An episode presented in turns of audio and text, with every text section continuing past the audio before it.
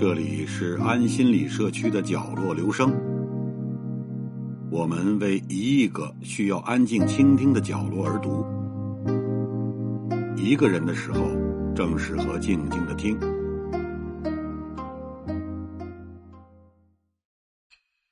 没有北海，也就没有现在的北京城。历史学家侯仁之先生在《北海公园与北京城》一文中这样写道。北海一带的水域古已有之，这里原为永定河故道。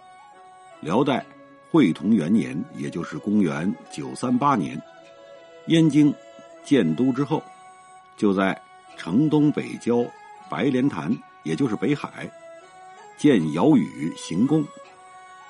金朝在此建琼花岛，并在中都东北郊以尧禹，也就是北海为中心。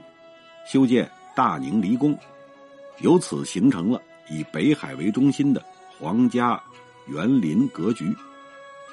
元明清时期，北海被辟为风景佳胜的皇家园林。自一九一三年至一九二五年，军阀部队一直占据在此，期间园内建筑受到极大破坏。一九二五年八月一日。北海公园正式开放，开办以来，每日售出门券日渐增多。每逢春秋佳日，游人以集，被誉为纪园外第一之圣地。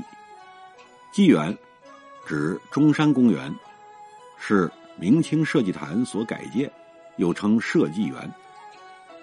民国初期，城市公园作为新型公共空间，不仅是民众公共游息之处。也肩负着提倡教育之责。北海公园内两座藏书丰富的图书馆，将公园与图书馆合二为一，共同发挥社会教育功能。北海公园即此中之集大成者。一九二五年五月，原位于方家胡同的京师图书馆负责人听闻北海即将开放为公园的消息，便向教育部上呈。言北海处四城之中，地方辽阔，要求将总管迁至北海。十一月，中华教育文化基金会与教育部协商，拟由双方共同承担年费，租用北海公园内庆霄楼、月新店、静气轩、普安店一带房屋，合办京师图书馆。不过，因时局动荡。国库空虚，教育部资金无法正常筹措，基金会只好终止与教育部的合作计划，转而独立筹办图书馆。馆址仍选在北海公园内的庆霄楼、月新店等处，定名为北京图书馆。馆长曾由京师图书馆的馆长梁启超先生兼任。一九二八年北伐成功之后，北京改为北平。北京图书馆更名为北海图书馆。与此同时，一九二八年，京师图书馆改名为北平图书馆。八月七日，国民政府将中海居仁堂拨给北平图书馆。次年，北平图书馆在居仁堂新址开馆。一九二九年八月，在梁启超促成之下，居仁堂、北平图书馆与北海图书馆合并。定名为国立北平图书馆，选定北海西岸御马圈旧地及功夫操场，创建新馆。一九三一年六月十二日，国立北平图书馆新馆落成，七月正式开馆。彼时，梁启超业已辞世，遂聘请蔡元培与袁同礼分别任正副馆长。建成后的国立北平图书馆新馆，无论是外部装饰，还是内部陈设，均十分先进。时人称，比之于大洋彼岸的美国国会图书馆毫不逊色。蔡元培先生曾撰有《国立北平图书馆记》，其中写道：“新馆之建筑，采用欧美最新材料与结构，书库可容书五十万册，阅览室可容二百余人，而形式仿误国宫殿之旧，与北海之环境尤称。自兹以往，及两馆宏富之搜罗，见各国悠久之经验，逐渐进行积久弥光，则所以便利学术研究，而贡献于文化前途者。馆内藏书有各类中文、满蒙文、藏文、西文、日文书籍，以及大量古籍，包括文经阁四库全书、善本书。经卷舆图、金石拓本等。北海公园内还有一个松坡图书馆，是一九二三年十一月梁启超为纪念蔡锷将军所建。松坡图书馆位于北海北岸，分为阅览室、藏书室和蔡公祠，环境十分肃穆幽静。馆内藏书主要来自梁启超亲自搜集的。十万余册中外书籍，《四库全书》副本，以及政府拨给的藏书两万四千余册。因松坡图书馆属于私立图书馆，故与北海公园分开售票。来馆读者大多为相关专业的研究学者。当时梁启超执教于清华国学院，每至暑假前夕。他经常邀请清华学生游览北海，并延请名师在松坡图书馆讲学。相对于中央公园的热闹，北海公园相对宁静。北海公园因临近北京大学等学术机构，加之坐落于公园深处的两座图书馆，为公园增添了很多书香气质。作家高长宏。对北京几座公园进行了品格分类，先农是下流人物传舍，中山装满了中流人物，北海略近于是绅士的花园。城市公园的设立是民国年间市政改良和社会改造的重要内容。公园不仅是公众休憩之所，亦有活泼健体、发达精神。以养成一般强健国民之责任。北海公园开放之后，以其典雅精致的皇家园林风貌及新式现代化的场馆设施，不断吸引着中外游客前来观战。故都仕女夏则泛艇，冬则戏冰，成为北海公园的传统特色项目。冰戏是民国时期北平。冬日里极具地域特色的娱乐活动，参与这项运动的主要是青年男女。张恨水曾对二十世纪二三十年代北海冬季溜冰场景描述道：“走过这整个北海，在琼岛前面，又有一湾湖滨。北国的青年男女成群结队的，在冰面上溜冰。男子是单薄的西装。”女子穿了细条的旗袍，个人肩上搭着一条围脖，在北海公园门口，你可以看到穿戴整齐的摩登男女，个人肩上像搭哨马帘子似的，挂着一双有冰刀的皮鞋，这是上海、香港摩登世界所没有的。冰戏活动尤其受到时髦女性的极力追捧，靓装俊侣映着。晶莹的电灯，吊臂游行于光明地上。冬日里，红墙白塔映射下的北海冰场，成为当时追求新生活的现代女性建构自我形象的重要元素。对于这些青年女性来说，溜冰活动为她们提供了走出闺阁、展现风采的绝佳场合和舞台，也是她们迈向社会。参与公共生活的重要契机。夏日夜晚，泛舟北海更是游人钟爱的消遣。当时园内道宁斋、双红榭、五龙亭码头均有小船可供租用。在暑热退去的夏日夜晚，携二三友人在北海乘舟漫谈，这种浪漫的意境尤受年轻人的青睐。正如谢冰莹《北京之恋》所描绘，年轻的男女们老喜欢驾一叶扁舟，漫游于北海之上。微风轻摇着荷叶，发出索索的响声。小鱼在碧绿的水里跳跃着，有时小舟驶进莲花丛中，人像在图画中，多么绚丽的风景！诗人写道：“到北海不划船。”是不曾觅到写意的事。夏日在北海泛舟，成为当时京城最具代表性的城市图像。北海茶座在京城闻名遐迩。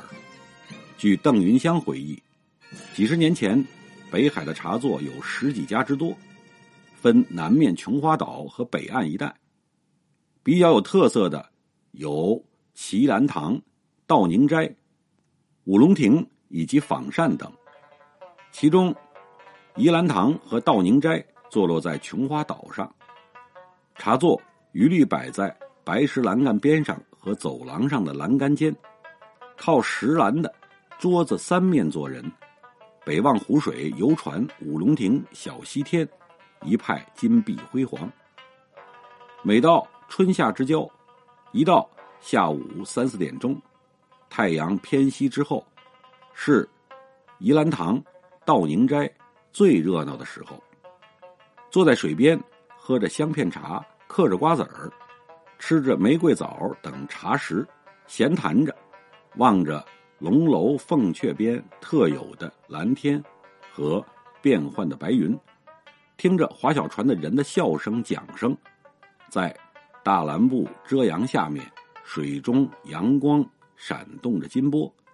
小燕子真像穿梭一样飞来飞去。邓氏将北京比之于滕王阁，在这里体味的艺术意境，会让人产生共鸣。不过，民国年间北海公园虽然对外开放，但其公共性是有限度的，并不是城市各个阶层均可共享的空间。故都萧夏闲记中写道。北海公园、中山公园、中南海公园等等，到底不能算是平民消夏地，因为那二十枚的门票限制，许多节食省用的住户小家是隔在外面了。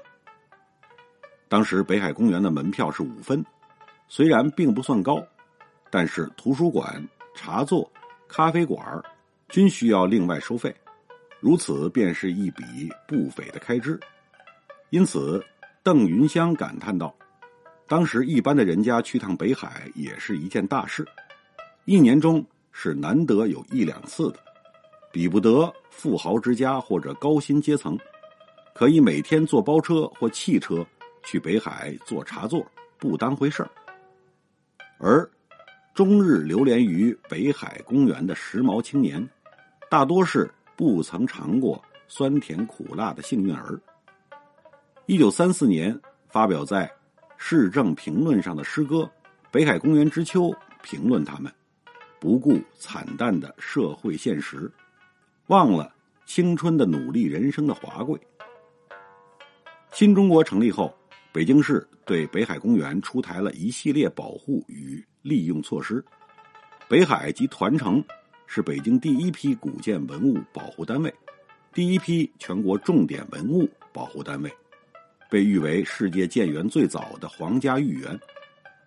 同时，为满足人民群众的游园需求，北海公园设计并开展了丰富多彩的文化活动，如大型花灯、烟火游园会、消夏音乐会、冰雕艺术节、花卉展览会等，还将部分空间专门开辟为。展览室和阅览室，位于北海公园禅福寺的少年之家，曾是北京众多少年儿童的珍贵回忆。一九五二年十月二十五日，中国第一所少年之家在北海公园五龙亭北侧的禅福寺正式成立。公园将正殿设为少年厅，主要作为文艺晚会的演播厅和报告厅使用。东西配殿设为。美工室、音乐室，美工室内陈列着图画、和雕刻精美的艺术品。音乐室里有钢琴、风琴等乐器。少年厅的后面设有物理、地质等研究室。此外，少年之家还保存了两架中国空军赠送给少年儿童的“少年先锋号”飞机、“少年先锋号”汽艇，以及青年团北京市委赠送的两台电影机，大大丰富和拓展了孩子们的课外生活。一九五六年，北海公园在仙蚕潭南修建了少年先锋水电站。一九八三年，在仙蚕潭南门西侧增设儿童运动场，继续添增的各种儿童活动设施，将北海公园打造成少年儿童课余学习与实践的重要基地。让我们荡起双桨，是长春电影制片厂拍摄的。新中国首部少年故事题材彩色影片《祖国的花朵》的主题曲，备受广大少年儿童喜爱，并广为传唱。歌词描绘了一群天真活泼的少年儿童在北海公园泛舟的欢乐场景。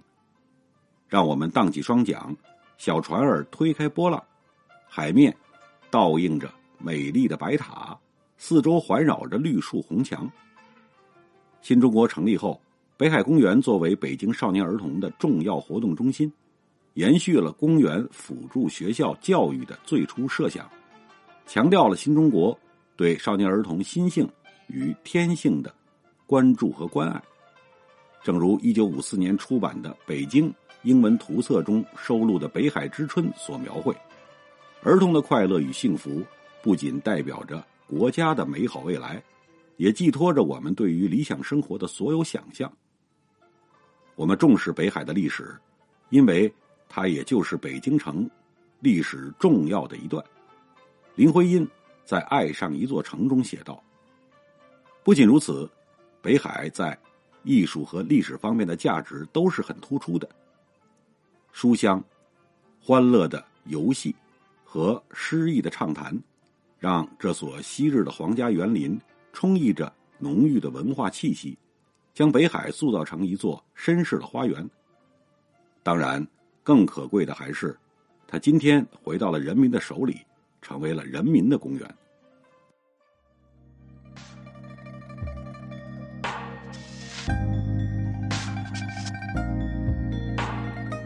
以上为您朗读的是选自公众号“前线杂志”上的一篇文章。谢谢来自每个角落的慧心倾听，请记住这里，我们在一起呢，咱们天天见。